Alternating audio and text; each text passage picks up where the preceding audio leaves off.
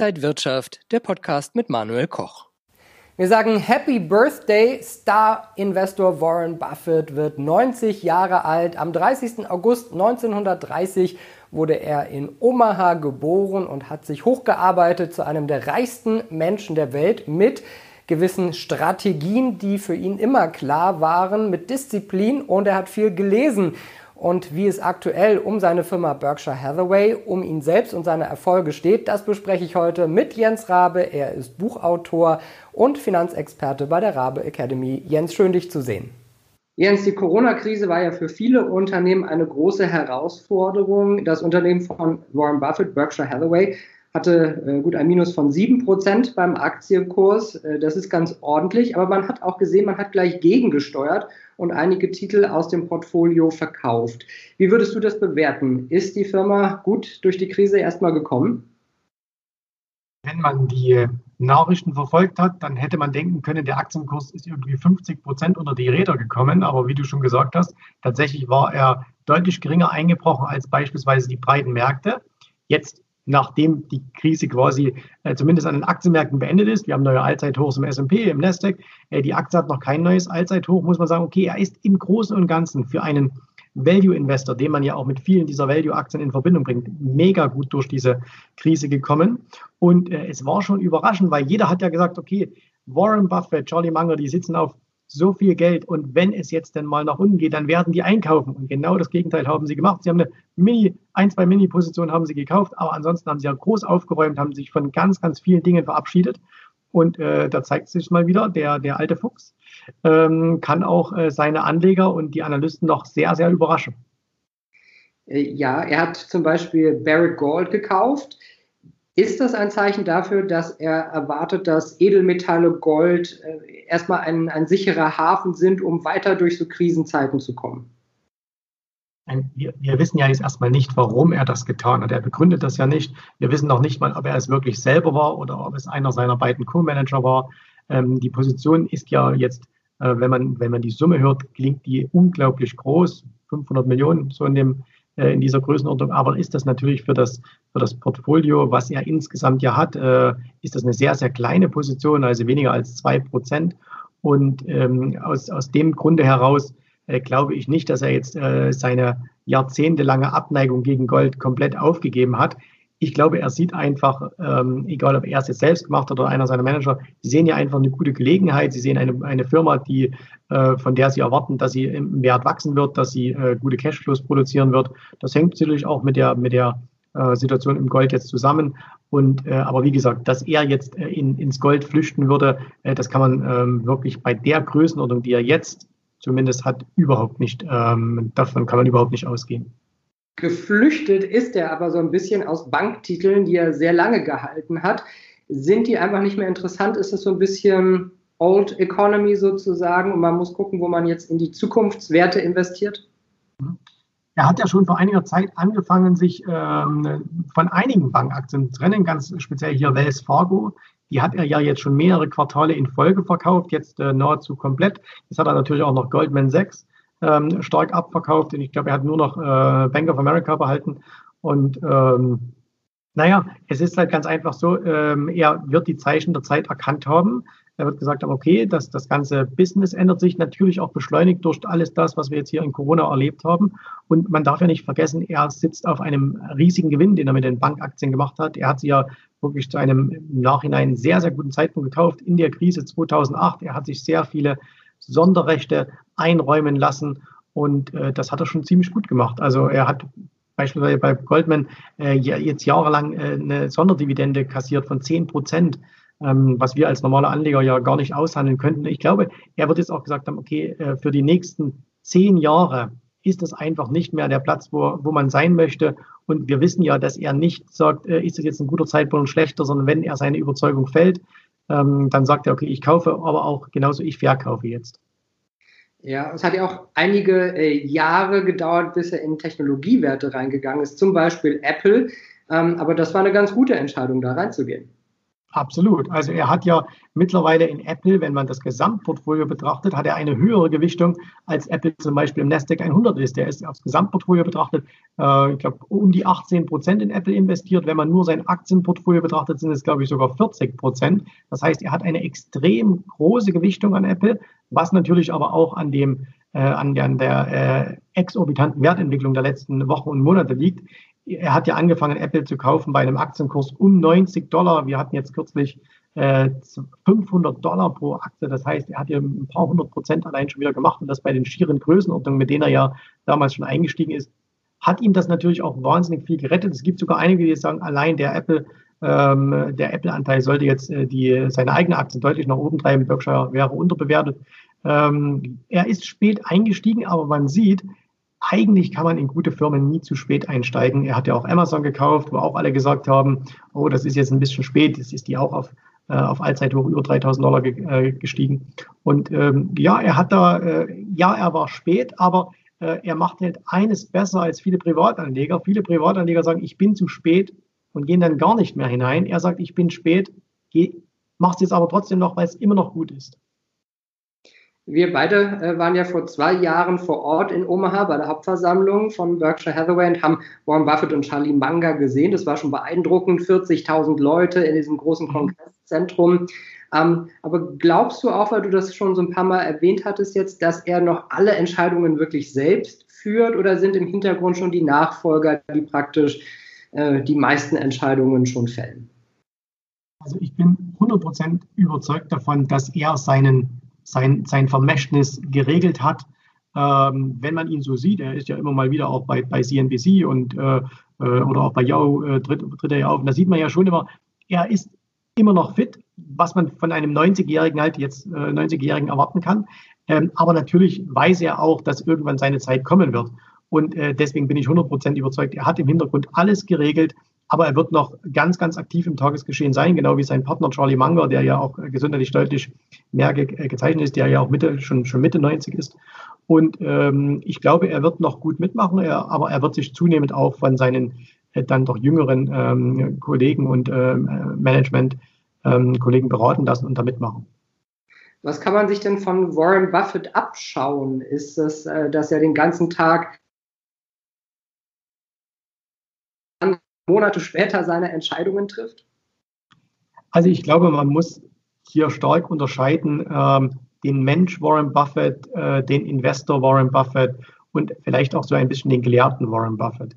Äh, meine Faszination von Warren Buffett war am Anfang der Investor weil es ist nach wie vor unglaublich, was er geschaffen hat. Also auch wenn er vielleicht jetzt mal ein Jahr ein bisschen underperformt oder auch mal, viele sagen jetzt, ja, er hat in den letzten zehn Jahren den S&P nicht geschlagen, aber ähm, was er in, in, über 50, 60 Jahren da gemacht hat, ist sensationell. Er hat ein riesen äh, Vermögen auch für seine Anleger geschaffen. Nicht nur er ist einer der reichsten Menschen der Welt geworden, viele Anleger sind mit ihm steinreich geworden.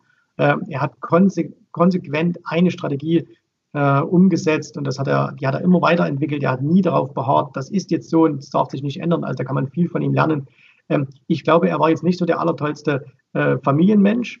Äh, das war nicht so seine Stärke. Aber was mich vor allen Dingen in den letzten Jahren, äh, und du hast es ja auch miterlebt in Omaha, was mich sehr, sehr fasziniert hat, er hat sich eben ein Umfeld gebaut und er lebt in einer Welt, die ihm gefällt. Also er tut die Dinge, die ihm Spaß machen. Ich meine, wir dürfen nicht vergessen, er ist 90 Jahre alt und er geht trotzdem, jetzt konnte er nicht, aber er fährt trotzdem immer noch jeden Tag in sein Büro. Er macht das, was er liebt. Äh, und das merkt man ihn immer wieder an. Ähm, und er hat so viele tolle Ratschläge auch für junge Menschen äh, herausgegeben, wie sie ihr Leben gestalten sollen, die überhaupt nichts mit Investieren zu tun haben. Äh, das ist schon unglaublich beeindruckend und deswegen, auch wenn ich jetzt nicht seiner Strategie folge ähm, mittlerweile für mich einen ganz anderen Stil gefunden habe. Aber für mich ist er nach wie vor ein, ein, ein riesiges Vorbild, ein, äh, ein, ein geistiger Mentor. Und ich verschlinge nach wie vor alles, was von ihm kommt. Und äh, ich bin ihm auch für viele Dinge dankbar. Das wird er nie erfahren. es sei denn, er lädt uns dann, dann doch nochmal zu sich in, in, sein Haus ein. Beim letzten Mal durften wir nur klopfen. Aber äh, er ist schon, er ist schon ein, eine, eine, er ist eine Legende. Er ist, äh, ich bin sehr, sehr froh, dass ich ihn äh, live erlebt habe. Und sollte es nächstes Jahr wieder möglich sein, äh, dann bin ich auch äh, fest davon überzeugt, dass ich nochmal hinfliege und mir, mir das anschaue, weil das ist einfach etwas, wann hat man schon mal die Gelegenheit, so jemanden wirklich live zu erleben und dann vor allen Dingen auch in so einem Umfeld zu erleben, weil wer auch das gesehen hat, was wir damals gedreht haben, äh, du sitzt halt da und dann sitzt irgendwie Warren Buffett 20 Meter von dir entfernt, ohne Leibwächter, ohne alles, völlig entspannt. Äh, du kannst zu seinem Haus fahren. Wir waren in seinem Lieblingsrestaurant, äh, wo es ja theoretisch passieren kann, die Tür geht auf, er kommt rein, setzt sich in sein Zimmer und isst. Also das ist schon, äh, ist schon sehr, sehr beeindruckend, wie er trotz seines Reichtums ein relativ normaler Mensch geblieben ist, äh, wie man halt mit 80 Milliarden normal bleiben kann. Er hatte ja so ein paar Grundsätze. Äh, da gab es zum einen, er will die Geschäfte verstehen, äh, in die, die, die die Unternehmen äh, dann machen, in die er investiert. Er will eine gute langfristige Aussicht sehen, kompetente und ehrliche Manager und eine attraktive Bewertung. Sind das Grundlinien, die du auch so unterschreiben würdest? Absolut. Also es gibt von diesen den vier Punkten, die du genannt hast, gibt es keines oder keinen einzigen Punkt, wo man sagen müsste, nein, der wäre nicht wichtig. Und wenn man heute auch mal sich anschaut, äh, die, die Firmen, die wirklich auch gut performen aktuell, sei es jetzt über die Apple, über die wir schon gesprochen haben, oder auch beispielsweise eine, eine Amazon, da treffen ja all diese Punkte zu. Man versteht zumindest grundsätzlich deren Geschäftsmodell. Äh, man weiß, dass die langfristig ähm, zwar Schwankungen haben werden, aber die werden ihre Geschäftsfelder weiterhin besetzen. Ähm, die haben alle ein Management, was, was stark involviert ist wenn wir uns anschauen, bei Amazon beispielsweise Jeff Bezos, äh, dieser Mann ist so reich, wie noch nie ein Mensch auf der Welt war und ist trotzdem immer noch in sein Unternehmen äh, involviert, trifft Entscheidungen, ist dabei. Das ist niemand, der jetzt einfach nur da sitzt und sich da irgendwelche Dinge anhört. Also das ist schon unglaublich beeindruckend. Und ähm, ja, deswegen äh, alle Punkte, die du genannt hast, würde ich auf der Stelle unterschreiben. Ja, weil du es vorhin auch schon gesagt hast, so menschlich vielleicht äh, schwierig. Ich habe gelesen, äh, seine Kinder, äh, Howard und ich glaube, die Suzanne hat äh, gesagt, man musste praktisch einen Termin machen, wenn man länger beim Vater was äh, wollte äh, und man musste kurze, prägnante Sätze sagen. Das hat er schon abgeschaltet und war wahrscheinlich schon gleich wieder beim nächsten Investment gedanklich. Ähm, aber so Familien, Familie, Familie, Mensch war er vermutlich eher nicht, oder? Also wenn man zumindest der, der, äh, den Biografien glauben kann, die über ihn geschrieben werden und äh, auch, na, es gibt ja dieses, dieses wunderbare äh, Buch, Das Leben ist wie ein Schneeball. Ähm, und wenn man, wenn man dem Glauben schenken darf, was da drin steht, und das kommt ja aus kompetenter Quelle, dann war er wirklich, glaube ich, als, als Vorbild, als Vater nicht sehr geeignet. Ähm, aber vielleicht ist das einfach so, dass ein, dass ein Mensch, der äh, solch ein Genie auf einem Gebiet ist, dann in anderen Fällen eben nicht so dieses Genie dann ist. Ähm, und äh, ein bisschen ist das ja auch beruhigend, dass man sagt, okay, äh, man kann eben auch nicht auf allen Feldern perfekt sein und äh, vielleicht, vielleicht war das auch gar nicht sein Anspruch. Er hat für sich zumindest etwas gefunden, was ihn glücklich gemacht hat. Und ähm, es ist ja oft so, man macht nicht immer mit dem, was man tut, auch alle Menschen in seinem Umfeld glücklich. Aber ich glaube, insgesamt, wenn er auf sein Leben zurückblickt, hat er sehr viel Gutes getan. Und er wird ja auch nach seinem Ableben, äh, was hoffentlich erst in vielen, vielen Jahren passiert, nochmal sehr viel Gutes tun. Ähm, und ja, also ich bin froh, nicht sein Sohn zu sein, aber trotzdem von ihm lernen zu dürfen. Ja, vielleicht äh, haben wir ja noch die Möglichkeit, den 100. Äh, dann zu feiern. Aber äh, wenn man äh, schon mal vielleicht so ein bisschen in die Zukunft schaut, was wird denn bleiben von Warren Buffett, wenn er vielleicht mal irgendwann dann nicht mehr da sein wird? Ja, also er ist, er, er ist jemand, den man aus den, den man aus den Geschichtsbüchern nicht wird tilgen können und auch nicht wollen. Ähm, er hat äh, eines der, der größten Unternehmen der Welt aufgebaut. Ähm, er hat das Berkshire Hathaway ist ja, glaube ich, das, das äh, unter den Top 10 Firmen der ganzen Welt. Also er, eine, er hat eine der größten Firmen der Welt aufgebaut und das ja quasi aus dem Nichts heraus. Also das muss man, ja, er steht auf derselben Stufe äh, wie ein äh, Steve Jobs, der eine Apple aufgebaut hat ähm, oder vielleicht wie früher äh, die großen Stahlbarone oder Ölbarone, die, die ähm, riesige Imperien geschaffen haben. Also wirtschaftlich ist er ein, ein absoluter Gigant. Er hat Amerika mitgeprägt er ist mit dieser Geschichte dieses Landes fest verbunden. Und ich glaube, ähm, so wie wir heute noch ähm, Bücher lesen von, von äh, Händlern, von Börsenlegenden, die schon längst nicht mehr unter uns weilen, wird man auch noch in 50 oder 100 Jahren sagen, äh, das, was Warren Buffett gesagt hat, dass die Methoden sich ändern, das, das ist vollkommen normal. Aber die grundsätzlichen Dinge, die er sagt, äh, die, glaube ich, bleiben bestehen, weil die einfach ähm, so, so wichtig und so richtig auch sind, dass man da gar nichts ändern muss. Er hat ja schon sehr viel Geld gespendet und er wird ja dann noch mal mehr spenden, wenn er irgendwann nicht mehr da ist. Ähm, das heißt, auch in dieser Hinsicht bleibt noch mehr von ihm übrig, weil einfach mit diesem Geld so viel Gutes dann auch noch getan werden kann.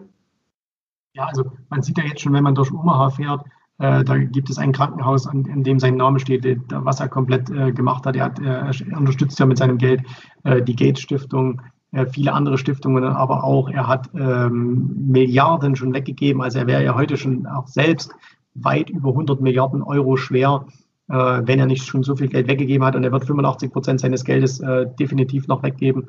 Und das ist natürlich auch toll, dass man auch wieder sieht, ja, man kann großen Reichtum anhäufen, aber äh, man kann eben auch sehr viel Gutes damit tun. Und das macht er definitiv. Ähm, in Amerika ist es ja eh so, dass, die, dass diejenigen, die ähm, reich geworden sind, dann auch sehr viel zurückgeben. Anderes Sozialsystem, überhaupt eine andere Einstellung auch zum, zum, zum ganzen Staat und so weiter. Und ähm, ich bin mir auch sicher, man wird in Omaha, äh, es sei denn, er verfügt, dass es nicht passieren darf, weil das könnte auch sein, es kann also auch sein, er sagt, nein, ich will das nicht, aber wenn er das nicht macht, dann, dann wird man ihn, nach ihm eine Straße benennen oder irgendwas, äh, Plätze benennen. Ähm, aber es kann auch sein, er, er verwahrt sich dagegen, weil ähm, so ganz den Personenkult mag er ja dann vielleicht doch nicht. Und, aber er wird ganz, ganz viel hinterlassen und ich glaube auch, er wird auch viel in, in Menschen hinterlassen. Klingt jetzt hier schon ein bisschen wie ein Abgesang. Also wie gesagt, wir hoffen, dass wir noch seinen Hundertsten erleben. Aber wie, wie gesagt, wir dürfen nicht vergessen, wie viele ähm, Tausenden, Abertausende Menschen er reich gemacht hat mit, seinen, äh, mit, seinen, äh, mit seiner Aktie, mit seiner Gesellschaft, wie viel Hunderttausende Menschen von ihm auf der ganzen Welt gelernt haben. Wir haben es erlebt auf der Hauptversammlung aus der ganzen Welt, kommen Menschen aus, aus Indien, aus China, aus Südamerika, aus Europa, überall her kommen Menschen, um von ihm zu lernen. Und ähm, ja, das bleibt halt einfach. Er hat wirklich man sagt das immer so schön, so eine, eine Delle im Universum hinterlassen. Also er hat einen Fußabdruck auf dieser Welt hinterlassen und äh, von ihm wird man auch in vielen, vielen ähm, Jahrzehnten äh, sprechen. Ja, und wir wünschen ihm natürlich einen tollen Geburtstag, auch wenn er sagt, er will gar nicht so feiern. Äh, vielleicht geht er ein Steak essen in dem Restaurant, wo wir auch ein Steak gegessen Bei haben. Genau. Ja, Wäre nicht schlecht. Wir wünschen es ihm, äh, dass er da noch viele äh, leckere Abende haben wird. Äh, Jens, ja, danke dir für diese Einblicke. Wir werden Warren Buffett natürlich weiter im Auge behalten und erstmal diesen riesigen Meilenstein äh, vielleicht ein wenig in diesem Interview. Und ich glaube, es gibt so viele Bücher und interessante Filme und Dokus und so. Jeder, der sich da äh, noch mehr einlesen will, findet, glaube ich, viel Material. Absolut. Und es ist, ist, ein guter Zeitpunkt, wer es noch nie getan hat, einfach mal was über ihn zu lesen. Und zwar nicht unter dem Aspekt, wie finde ich die nächste Superaktie, sondern was kann ich von ihm mitnehmen, äh, sowohl von ihm als auch von seinem Partner Charlie Munger. Äh, das sind ganz, ganz tolle Lehrmeister. Und äh, deswegen ähm, Happy Birthday, Warren. Ähm, du sollst mindestens 100 werden und wir freuen uns darauf, äh, dann nochmal dahin zu fahren. Und noch vielleicht der kurze Hinweis, äh, wir haben ja eine kleine Doku vor zwei Jahren gedreht. Also diese Teile sind auch bei YouTube zu finden, wenn man nach uns sucht mit äh, Warren Buffett im Titel. Äh, ja, in diesem Sinne, Jens, danke dir für die Einordnungen. Ich habe zu danken, dass ich wieder bei dir sein durfte.